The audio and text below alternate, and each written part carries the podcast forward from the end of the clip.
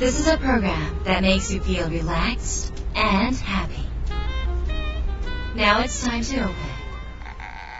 What a cafe.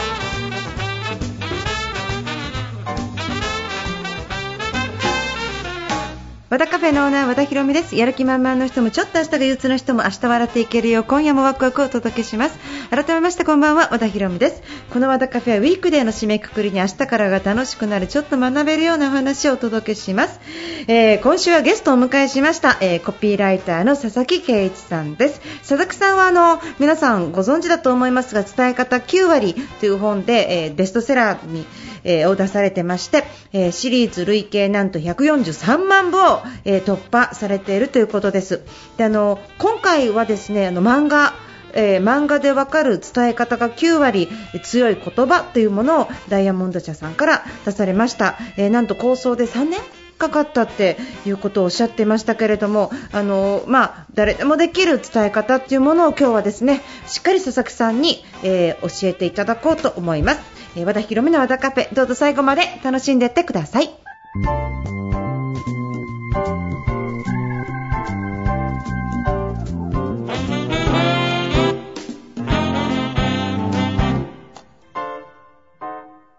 和田カフェ。和田博美の和田カフェ今週はゲストをお迎えしましたコピーライターの佐々木圭一さんです。よろしくお願いします。よろしくお願いします。今日はお忙しいとこもどうもありがとうございました。なんか新しい事務所にね。あそうなんですよ、ええでね。ええ。なんか皆さんに褒めてもらえるうん。事務所で、なんもうか家具がまず素敵。あどうもありがとうございます。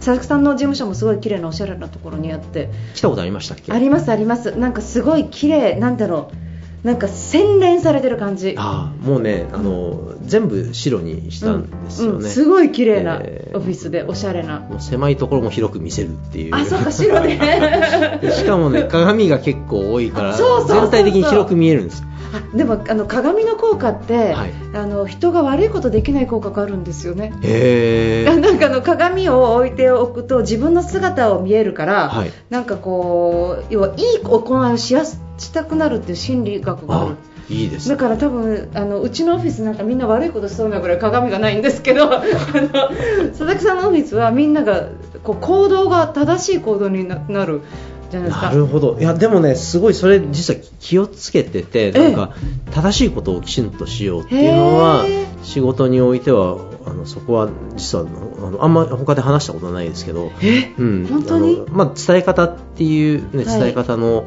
まあ、あの、仕事をしているがゆえに、はい。伝え方って悪い方向に使おうと思ったらできるんですよ。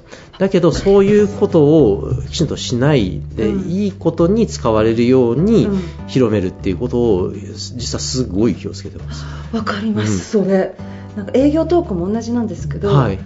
こういう風に伝えたら人が動くっていうこととかが分かっていれば、は誰に使われるかによってこれは最強の武器になっちゃうってことですよね、うんうん。だからいい人に使ってもらいたいってこと。そうですね。でも最強の武器になっちゃいますもんね。あのね、世の中が良くなるように使われるように、ねあのまあ、世の中で、ね、広まってほしいなと思ってます。でも随分はいもうすでに広ま広まりすぎるぐらい広まってるんですけど あのやっぱり日本人って伝えるのすごい苦手な人ってすごく多いと思うんですね、はいはい。で気持ちが伝わらないのとあと本音を言わない人とかうん。こう、まあ、こと本音言わないのは言葉を知らないのかわからないですけどなので今日ちょっと佐々木さんにあの伝え方がわからなかったり、はい。例えば誤解を招いてしまうとか、はいはい。あのまっすぐ伝えてても人が動かないとかっていう方にこの、うん。今回新しく出ました漫画でわかる伝え方が9割強い言葉編をですねちょっとご説明しながら、はい。あのお話ししていただければと思います、はい。伝え方が9割シリーズは3冊目4冊？目これでね、4冊目ですね。あの普通の文字だけのものが1と2があって、はいはい。漫画版の今回がパート2なるほどなんですね。前回とどう漫画版は違うんですか？前回はうん。ノーをイエスに変える技術、まあ、なんと言えばうん。相手がイエスって言いやすくなるかっていうのがはい前回で、ええ。まあ、例えばデートの誘い方でも、はい。あの驚くほど、はい。えー美味しいパスタの店があるんだけど行かないっていうふうに言った方あが、そのままデートしてくださいっていうよりも、はい。可能性は高くなる。はい。でそのまあ、相手の好きなことを元に言ってあげると、はい。あの相手がイエスって言いやすいよっていうのはい。が前回、はい。で今回は、うんまあ強い言葉というだけにええ全く同じ内容でも、うん。あなんかハッとするとかあなんか記憶に残るなみたいなそういう言葉の作り方ですね。あでも読みました。主人公が和田だったんで、そう。まさに和田さんが おまけにひなだから、イニシャル一緒だと思いながら、うん。読んでたんですけど、はいええすごいです、ね、ななんなら髪型まで一緒だからね。もはやねあのモデル私ですとかモデルみたいな。そうしよう。そういうことにします。和田さんがモデルですいや実は。本当にあのそうしてなんかちょっとじゃあ私コピー今から頑張って。そっか私が和田ひなになってく今日鈴木さんはマリアになるの？そうそうそう、まあ、ちなみにマリアっていうのはあのお姉お姉の、はい。まあ、言葉の伝道師がいて、はい。ええ。ー和田ひなっていう、まあ、仕事が、まあ、その頑張り屋さんなんだけど本当に伝えるのがちょっと苦手で、はい。い、ろいろうまくいかない仕事もなかなかうまくいかないっていうのを、はい。えーお姉のマリアが、うん。あのまあ、その技術を教えてあげるっていう内容なんですね。ええ。まあ、最初の初っ端からあのお姉のマリアがパッて変えたコピーが、はい。こう採用されるっていうことから物語が始まると思うんですけど、はい。中のコピーは全部やっぱり佐々木さんが一から考えられたコピーなんですか？そうですね、これね、構想、つこれ作り上げるまでに3年かかってて、本当に。かけすぎだろうってみんなに言われるんですけど、まあ、初めにそのストーリーも、まあ、ワードの状態でバーッとか書き上げるところから、うんうん。えーまあ、チームになって作っていくんですけれど、まあ、セリフもそこでバーッと作っていって、うん。ななので、その時点でもうあのこの中で使われるコピーとかっていうのはもうできていますね。すごい、うん。設定の中で、まあ、このマリアが、うん。あのまあ、フランスの雑誌の編集長で、はいはい。えーまあ、そこの広告を出そうと思って、はいはい。で和田ひながそれに対してコピーを書くんです、はいはいでまあ、いまいちなんですけど、うん。まあ、なんて書いたかというといよいよ海の向こうから世界がやってくる。ってうん書いた、でも、い、やもうこれがまあケチョンケチョンに言われるんですね、はい。全全然ダメだと。うん。で、まあ、それに対して、うん。マリアは、うん。あのまあ、自分のペンをそこで取ってこのコピーをもう本当ペロッと直すんですよ。はいえなんて直したかというと、えうん。日本に世界がやってくる。はい。もともとはいよいよ海の向こうから世界がやってくる。を、はい。日本に世界がやってくるっていうのに変えたんですね。はい。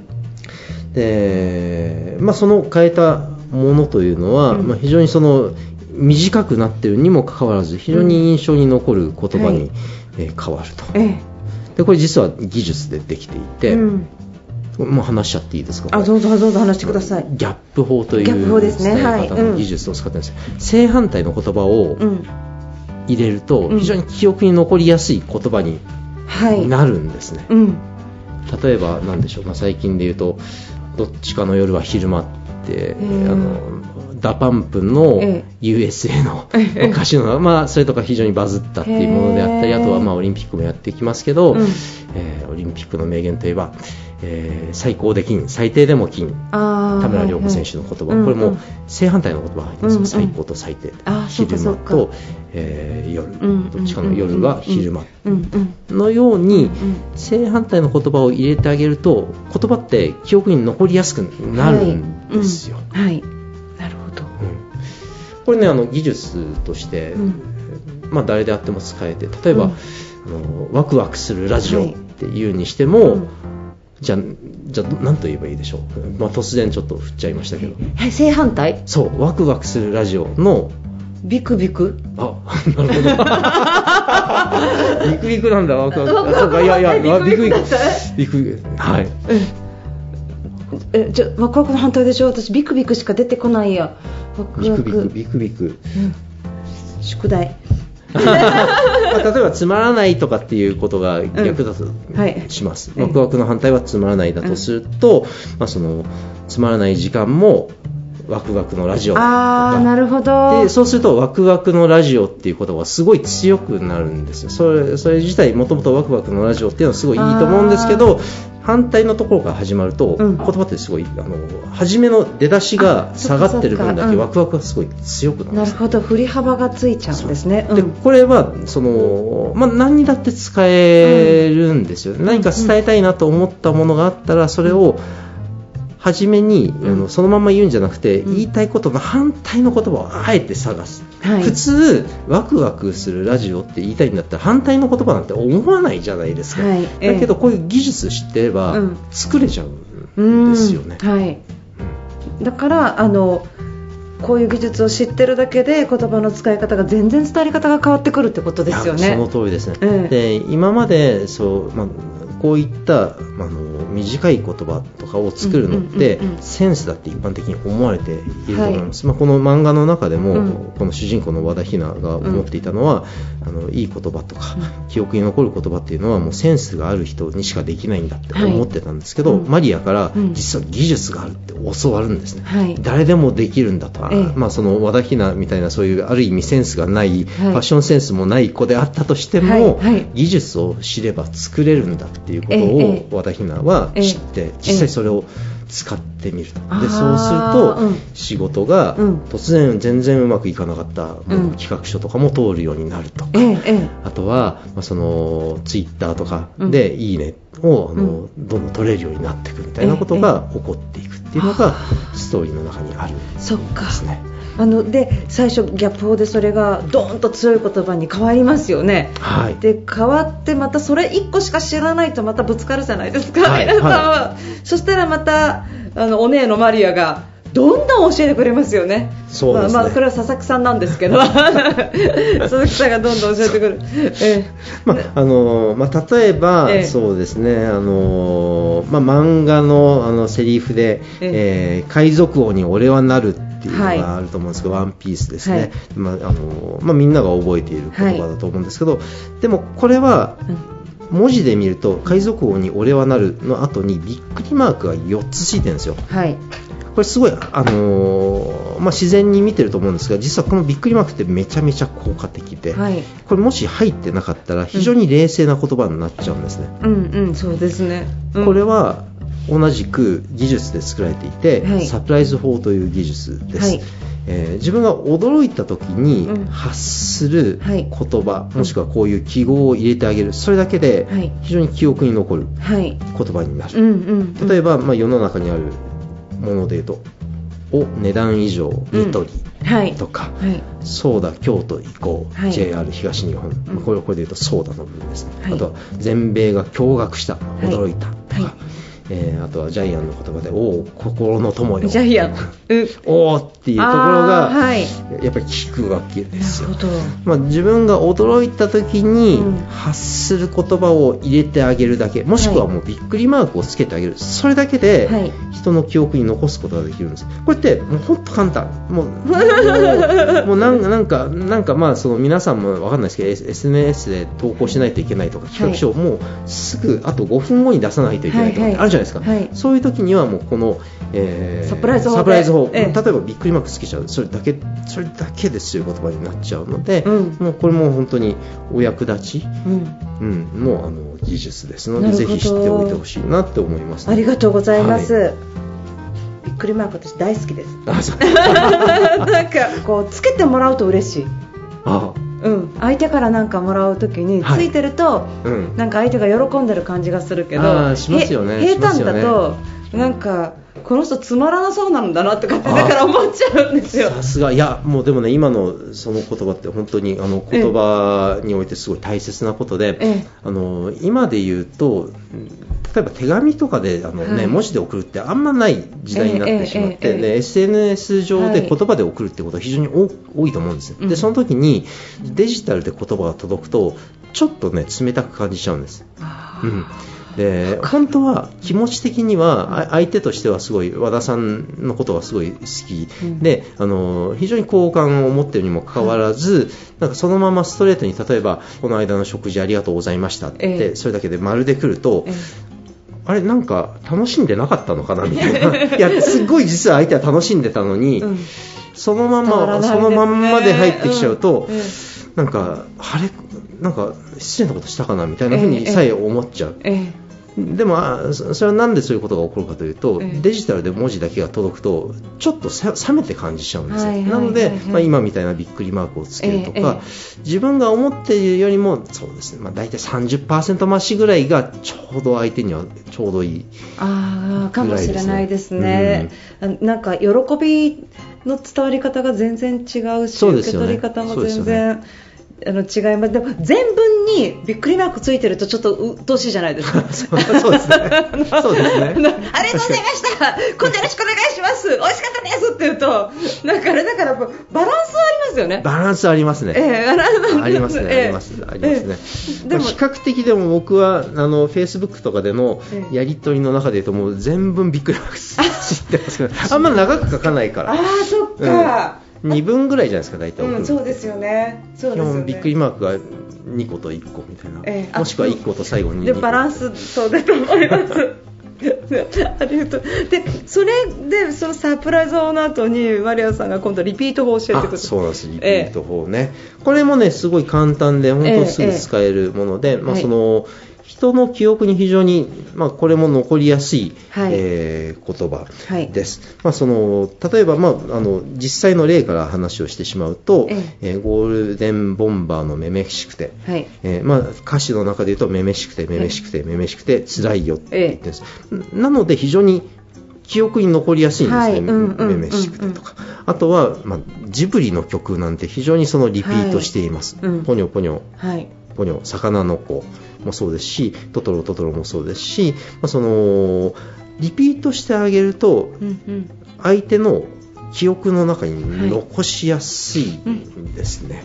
でまあ、例えばワクワクするラジオっていうにしても、そのまま、まあ、ワクワクでもうリピートもしてますけど何べんも言ってあげる。ワクワクするラジオ。ワクワクするラジオなんですって言ったら、あすっごいワクワクするんだなっていうふうに伝わる。ワクワクワクワクワクワクするラジオなんですって感じ。そうなんです。なあの、すっごいシンプルなんですけど、人はリピートされると実は気持ちいいんです。言葉として何回か繰り返されるとすごい気持ちがいい。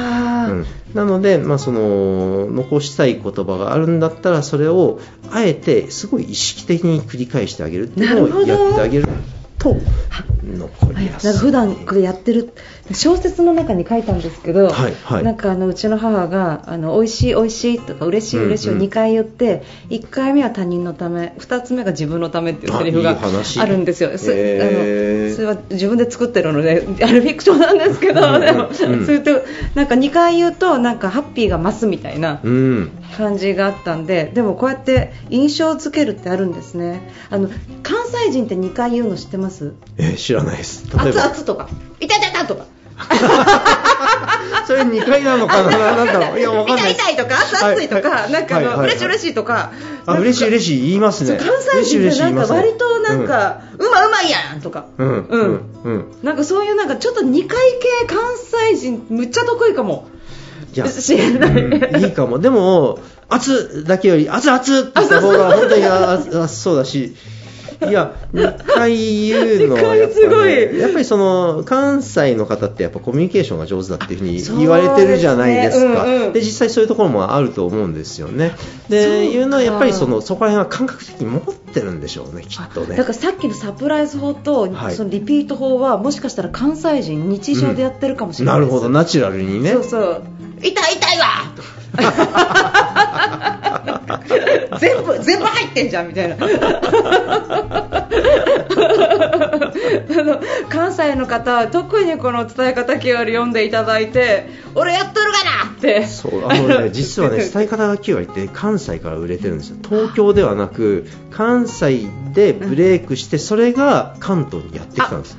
いやそうかでもか関西の人と会うんですよ。なんかね、相性いいんです。一番初めにテレビとか呼ばれたのも関西だったし、ええええ。そうなんですよね。あ人と近いんだと思いますね、うんうん。ななんかあと人と近くなりたいとか絶えず伝えることを考えてるのかもしれないです、うんうん日常の中で。だから、うん、さっと入ってきたと思います、うん、関西は特にやっぱり2回言うから関西でなくても、まあ、その日本語で、まあねあのまあ、全ての言語かもしれないですけど何か,、何か伝えたいっていう、まあ、美味しいっていうんだったら美味しいだけじゃなく美味しい美味しいって言った方が、うん。あ本当にこの人美味しいと思ってんだなっていうふうに伝わるし、うん。あとはそうですね SNS、まあ、例えば LINE とかで誕生日おめでとうっていうだけじゃなくて、ええ。誕生日おめでとうおめでとうおめでとうって例えば3回繰り返してあげると、うん。あ本当になんか、ね、あの祝ってくれてんだなって伝わります本当だ。もうね、例えば今日とかでも、うん。もうその誕生日の方とかいたりして、まあ、送らないといけないじゃないですか、そういう時はもうぜひ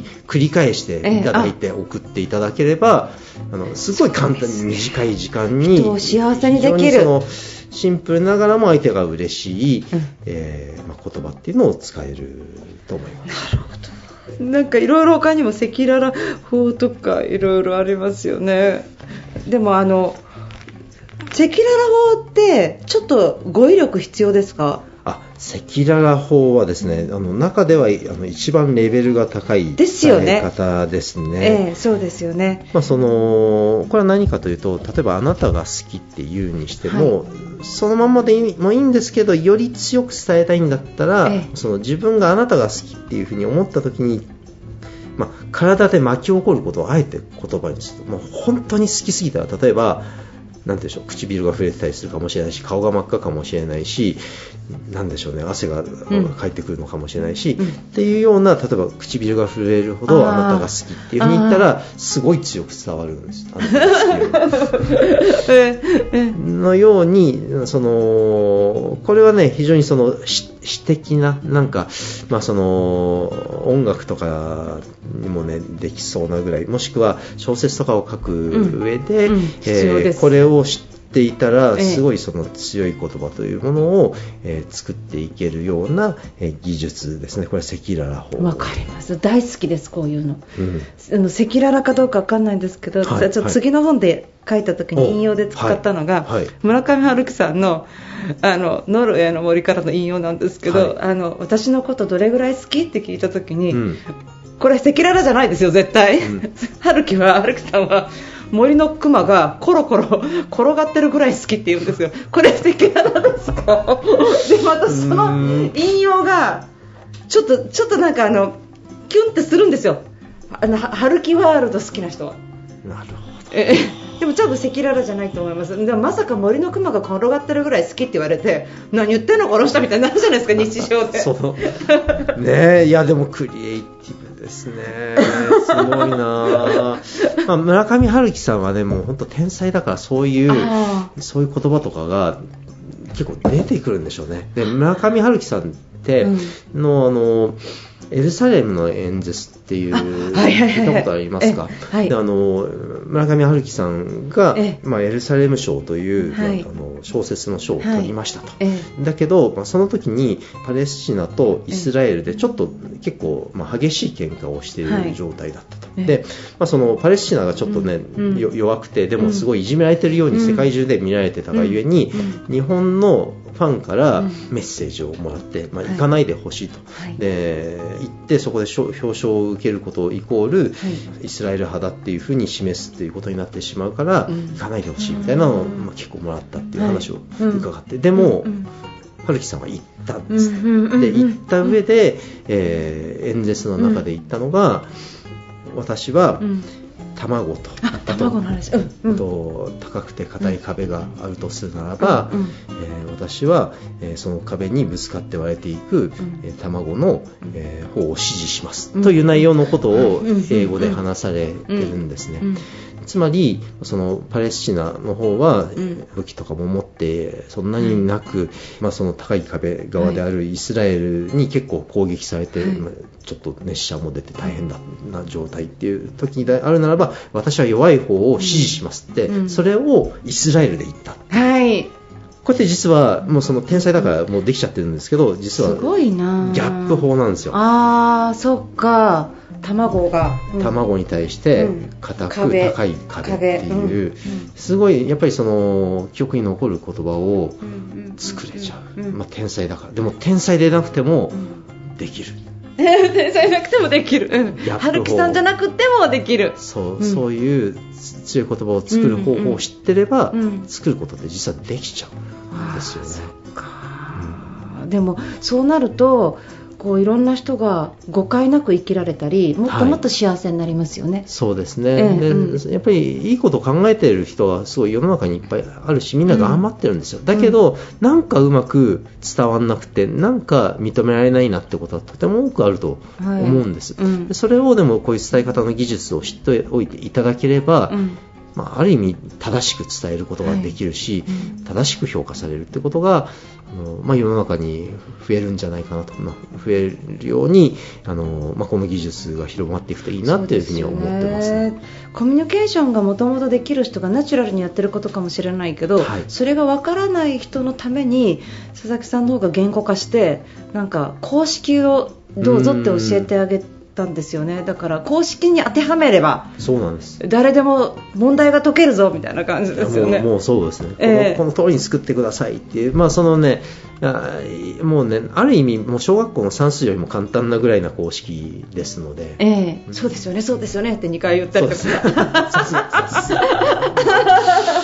そうですさすがさすがいや2回言うのはもともとあのあれなんですけど、いや、あそうか、じゃあ佐々木さん、かっこいい、かっこいいって2回言うとどう嬉しい、今なんか。ありがとうございました。直接先生に教えていただいて。和田さんにとってこんなお話できるとは。じゃあ佐々木さんからちょっとお知らせがあるんですが、なんかツイッターとか会社とかいろいろされてるので、ちょっと教えていただけないでしょうか？はい、ツイッターでですね、あの毎日ですねあの僕が見つけた面白い伝え方というものを、えー配信してます。結構これね、面白い、えーと言われていて、例えば、この間ですね、飛行機に乗ったんですよ。でそれで、うん。CA の方がうんマスクをされていて、はい。であなんかもう時代だなみたいな風に思ったんですけど、ええそこでのアナウンスが素晴らしくて、え皆さんの安全のために。乗務員一同マスクをしていますって言われて、それを聞いてあすごい安心だなって逆に思ったんですね。うんうんうんうんもちろんそのマスクをしてるのは乗務員のためでもあるし、うんうん。僕らのためでも両方あると思うんですよ。だけど、はい。皆様のためにっていうふうに言われるとすごいそのマスクをしてる CA の方がすごいななんていうか丁寧な方だなっていうのを感じる。はい。のようなこんなことをつぶやいてたりしまなるほすので、ど。佐々木さんの気になったそうですね。素晴らしい伝え方が。はい日々見れる。はいということですね。えっと、じゃあ佐々木圭一さんで調べたら大丈夫ですか？アットマーク K1 佐々木でアット検索マーク K1 佐々木で検索してください。はいありがとうございます会社の方の動かすのホームページとかも皆さん見るとなんか学べることはありますか？あそうですね、はいあの動かすで検索をしていただくと頭で出てくるのですが、はいまあ、伝え方講座の,、ね、あの映像版というものが、えーありますのでもしはい興味がありましたら、僕の,、ね、あの生声で教えているそういう映像コンテンツがあるので見てみていただければと思います。はい、わかりました。カタカナで動かすで皆さん検索してください。お願いします。ありがとうございます。ありがとうございますはい、えじゃああの今日はえっ、と佐々木さんから漫画でわかる伝え方が9割の、えー説明いただきましてどうもありがとうございましたありがとうご。ざいました。